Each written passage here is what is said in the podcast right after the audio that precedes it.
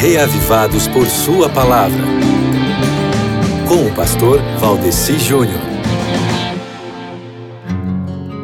Até ontem nós vimos sobre a moralidade da vida pública de Jó, mas hoje a gente vai para a intimidade dele e até a vida sexual de Jó era pura também. Veja, por exemplo, Jó capítulo 31, verso 1 e verso 9, que Jó não desejava de forma lasciva nem as virgens e nem a mulher do próximo né?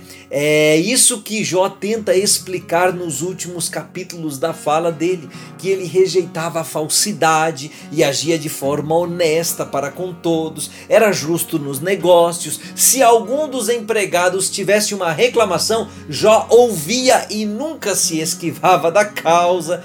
Quem dera que os patrões de hoje em dia agissem assim, fossem assim como Jó foi, não é mesmo?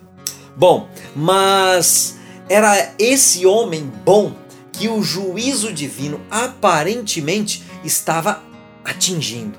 E Jó, ele não era um homem mau sofrendo nas mãos de um Deus justo. Não, Jó ele era um homem bom. E então é de cara com esse mistério que Jó e os amigos dele foram forçados a examinar o fundamento da fé que eles professavam, da fé que eles diziam ter e a questionar assim o conceito que eles tinham de Deus. Na realidade, sabe o que que o livro de Jó pede que a gente faça?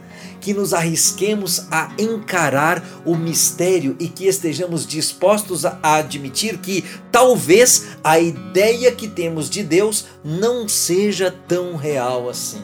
Quem sabe, se você se dedicar a Deus assim, ele possa dizer de você o mesmo que ele disse de Jó, não é verdade?